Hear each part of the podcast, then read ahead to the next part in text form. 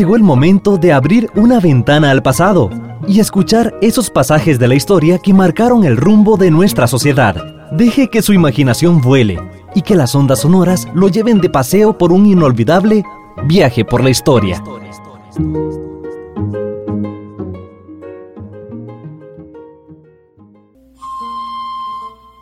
La historia nosotros podemos verla como una descripción de acontecimientos, la podemos analizar como una situación de hechos, también la podemos ver como sistemas de organización social, económica, política y la evolución de ellos. También la podemos ver como modelos de convivencia, de organización social, de organización política y económica. Y podemos verla también como modelos de violencia. Hoy vamos a hablar o a reflexionar sobre esta última perspectiva. La historia como un modelo de violencia o el resultado histórico o el proceso histórico como un modelo de violencia. ¿Y qué mejor para ilustrar esta particularidad que analizar nuestra propia historia, la historia americana, la historia de Costa Rica, si queremos verla de esa dimensión. Digámoslo de esta forma. Antes de la llegada de los españoles, el continente americano estaba habitado. Estudiosos españoles han señalado que podía tener entre 90 y 110 millones de habitantes el continente. Sánchez Albornoz, uno de esos demógrafos, así lo señala. Para Centroamérica, Mario Flores Macal, un extraordinario historiador, colega universitario que vivió con nosotros muchos años, exiliado en Costa Rica y que falleció en Costa Rica trabajando con la Universidad de Costa Rica un día que se dirigía a la sede de Guanacaste, Liberia, en un accidente. Él, un estudioso de la historia centroamericana, llegó a afirmar que en Centroamérica, al momento de la llegada de los españoles, podían haber entre 5 y 7 millones de habitantes. Y nuestra antropóloga, la costarricense Eugenia Ibarra, quien fue como la precursora, eh, la que impulsó los primeros estudios, digamos, significativos sobre el poblamiento indígena en Costa Rica, eh, señalaron, o de ella se concluye, que el territorio costarricense al momento de la llegada de los españoles podía tener cerca de medio millón de personas. Hoy, por análisis que se hacen de las estructuras basamentales, es decir, de, las, de los hallazgos que se encuentran de comunidades indígenas, de sus basamentos, de sus comunidades, de sus casas, etcétera, de la organización urbana que tenían al momento de la llegada de los españoles, hay algunos arquitectos que interpretan que la población del país podría haber llegado incluso al millón de personas. Estamos hablando entonces de que hace 500 años el territorio costarricense tenía la quinta parte de la población que hoy tenemos. Esto es bastante. Y los procesos históricos en general podemos verlos también como procesos de crecimiento demográfico, donde la población va creciendo y creciendo y creciendo y se va multiplicando. Si así analizáramos el mundo hacia atrás, veríamos que las comunidades anteriores eran menos, tenían menos población que las actuales. No hay 8 mil, 8 mil millones de habitantes hace 500 años en todo el mundo. Esos existen hoy. Pues bien, la comunidad costarricense, con medio millón o con un millón de habitantes en 1500, en 1800 tenía escasos 30 mil habitantes, según los datos que se sacan de la documentación de la época. Es decir, fue un proceso histórico a la inversa, un proceso histórico que resultó en un gran proceso de despoblación, donde la población prácticamente desapareció. ¿Por qué? Bueno, esto lo podemos analizar a partir de eso que llamamos el modelo de violencia colonial y de la conquista y de la colonia impuesto por España en el continente y en Costa Rica. ¿En qué consistió ese modelo de violencia? ¿Qué es lo que podríamos llamar un modelo de violencia histórico? Podríamos significarlo diciendo que es el conjunto de prácticas, de acciones que se ejecutan contra una persona, contra personas, contra grupos de personas, contra comunidades, contra un país, cuando ya los países están organizados, por parte de otras personas o de otro país o de un país como tal que llega a ejercer dominio sobre varios o muchos países de manera política, económica, social, militar, religiosa, cultural, etc. Esto es lo que vamos a tratar de explicar ahora.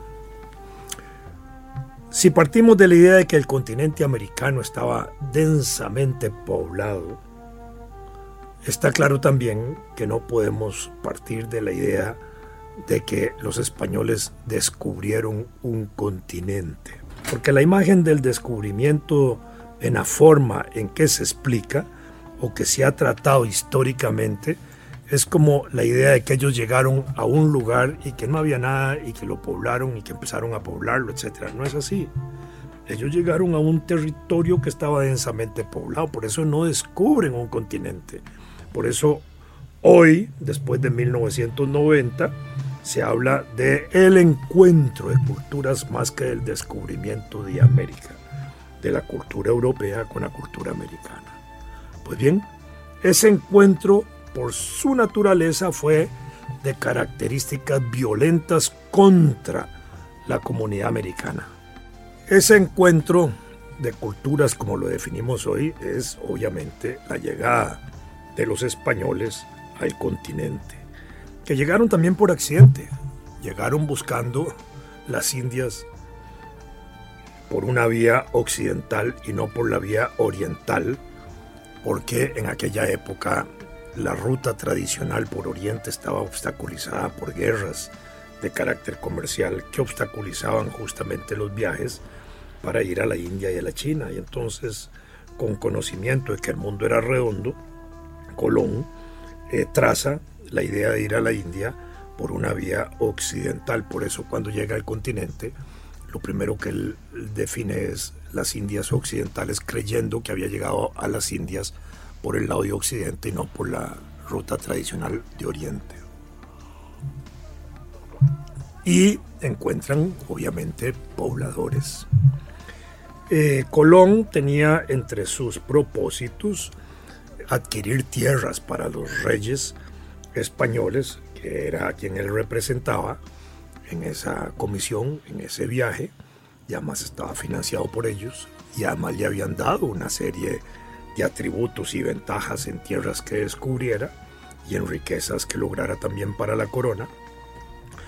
Eh, ellos partían de la idea de que aquellas tierras que no estaban dominadas por reyes o monarquías europeas podían ser apropiadas o conquistadas.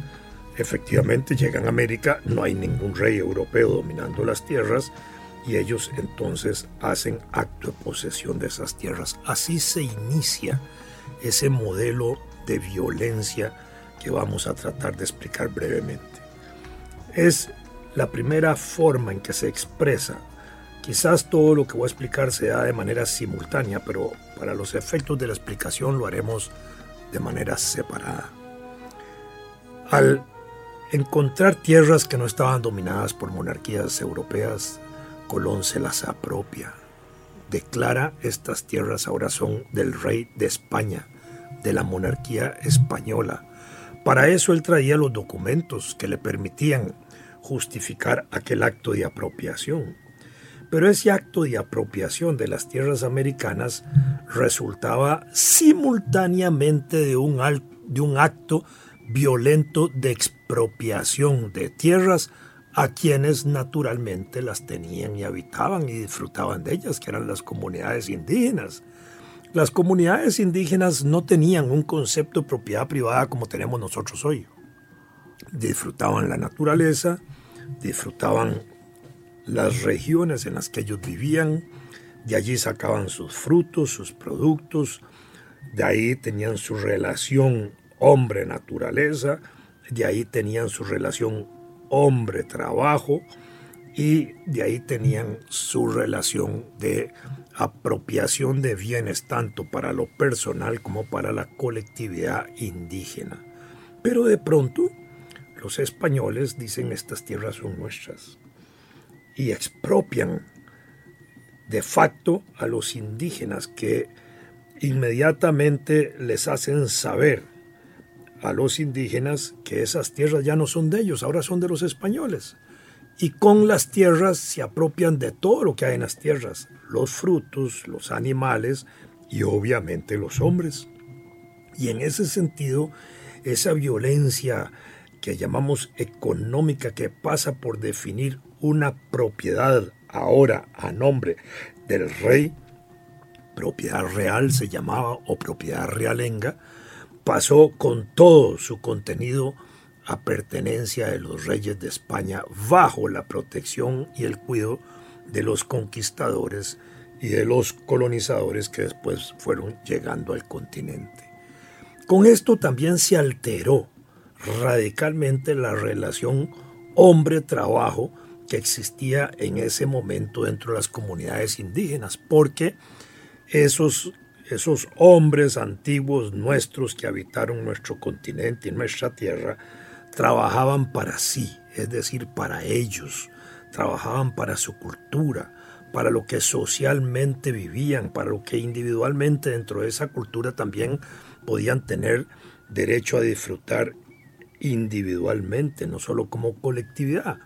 Pero ahora, a partir del momento en que los españoles establecen un dominio territorial, un dominio de tierras y establecen un régimen de propiedad donde todo le pertenece al rey, los hombres son obligados a trabajar ya no para sí mismos ni para sus comunidades, sino que son obligados ahora a trabajar en función de los intereses de la corona. Es decir, empieza a organizarse una economía en aquella época con el trabajo obligado de las comunidades indígenas para el rey, para satisfacer las necesidades comerciales y productivas y riquezas de los reyes europeos, en este caso españoles. Así se manifiesta también una relación de trabajo donde aquellos indígenas nuestros que eran hombres libres entre sí mismos pasaban a ser ahora hombres sometidos a un régimen de servidumbre cuando no esclavitud en algunas regiones de América, para trabajar en función de los nuevos amos, de los amos que se estaban imponiendo en ese momento. Así se empezó a manifestar esa forma de violencia económica que estableció un régimen de propiedad privada que no existía en el continente y relaciones de trabajo que tampoco existían en el continente, que era de trabajar para otros y no para sí mismos. Esa forma de propiedad se mantuvo hasta los días de independencia, la forma realenga o las tierras reales o las tierras del rey.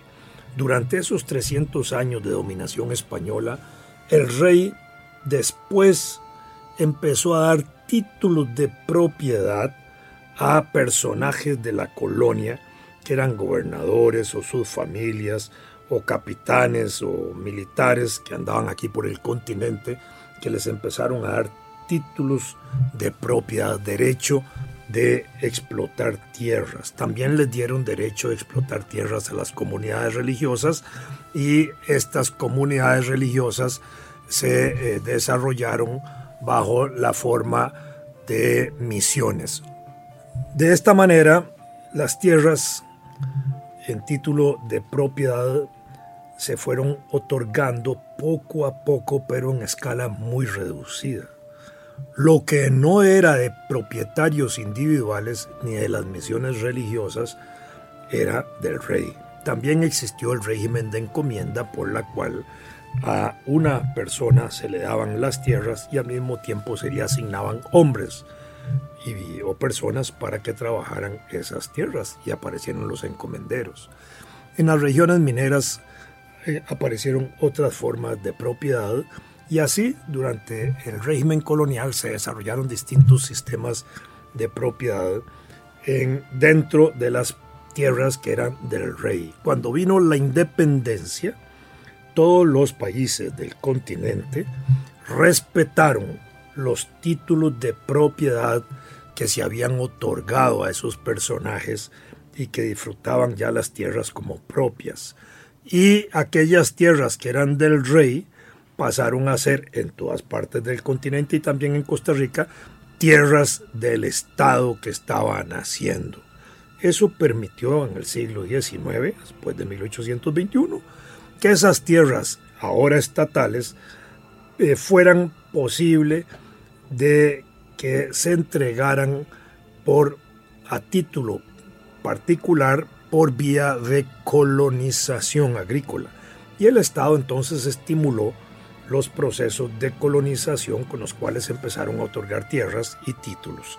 Solo que en los primeros años de aquella época muchas de esas tierras se daban bajo condición de que si no se ponían a trabajar como se había establecido, el Estado las podía volver a recuperar para volverlas a redistribuir. Así funcionó al menos en Costa Rica.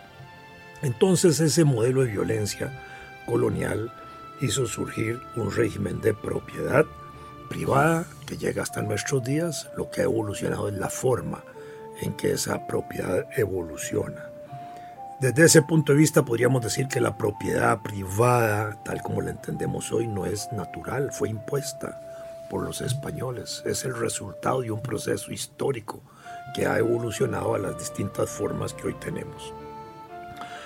La otra forma de violencia que se impone con la llegada de los españoles es la violencia política. Con la violencia política el rasgo fundamental es atacar las estructuras políticas existentes en el continente. Todas las jefaturas indígenas, desde grandes caciques hasta pequeños, los hacen desaparecer o someter porque hay que imponer la autoridad española nueva y todo tiene que someterse a la nueva autoridad española.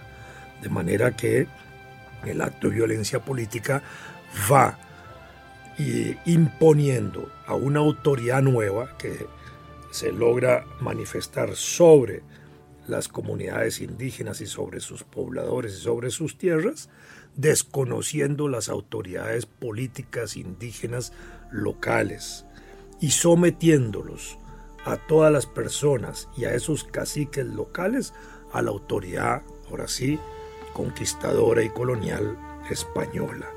Y aquellos que no se sometían, pues eran liquidados. Obviamente frente a esa dominación económica y frente a esa dominación política, iban produciéndose procesos de resistencia porque a toda forma de opresión generalmente hay también formas de resistencia.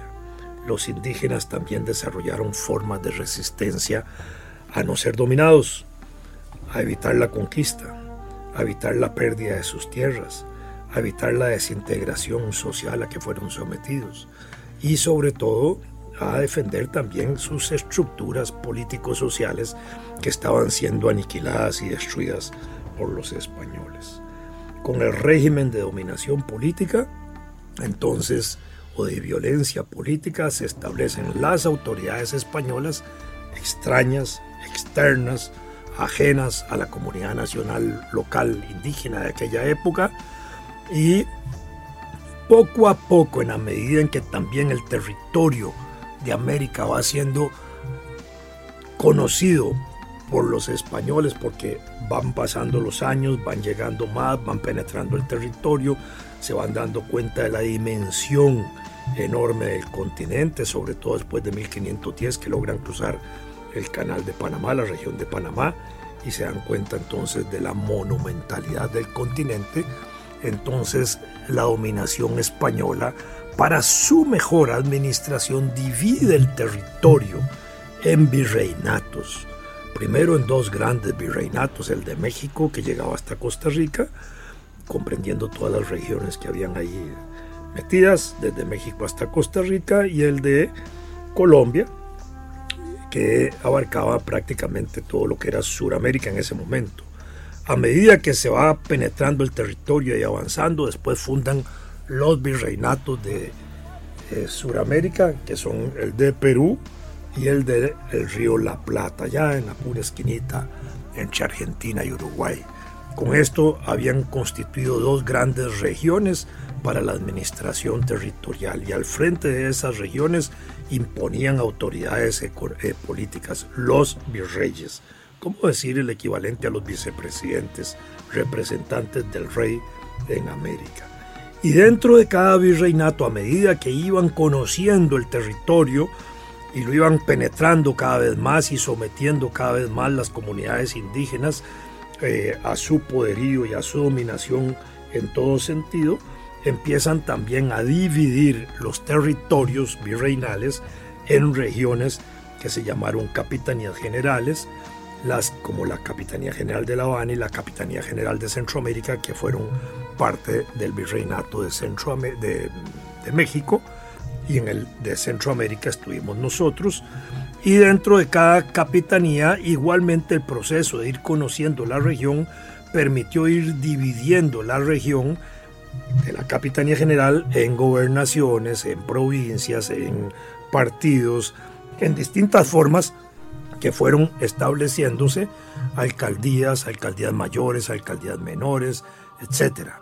Y frente a cada una de estas regiones se fue estableciendo igualmente una autoridad política a cargo de cada administración de un partido, de una gobernación, de una alcaldía, de una provincia, etc. Y estos sujetos a las autoridades superiores de la Capitanía General o del Virreinato, porque había una relación jerárquica de obediencia política. Y esto era para ejercer mayor control directo del territorio, pero también mayor control directo y sometimiento de la población que estaba en esos territorios. Entonces tenemos el modelo de violencia política alrededor de la cual se reproduce el Estado español con sus autoridades en el continente y se multiplican las autoridades. Tenemos el modelo de violencia militar con el cual llegan los españoles con armas que no se conocían en América, pólvora, caballo, metales, el hierro, escudos, eh, pectorales metálicos para proteger el pecho de los conquistadores y de los colonizadores o los, las láminas de metal que les ponían también a los caballos para protegerlos de los combates.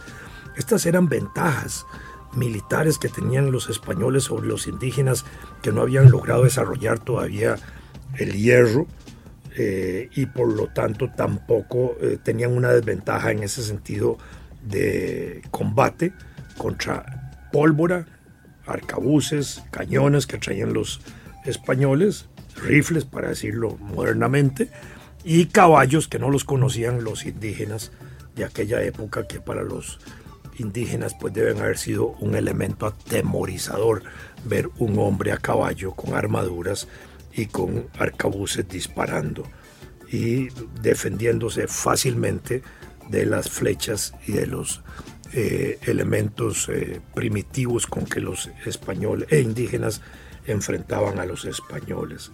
Entonces el modelo de violencia militar fue el elemento sorpresa, el elemento de ventaja, el elemento que permitió además imponer el terror, porque militarmente imponían también el terror.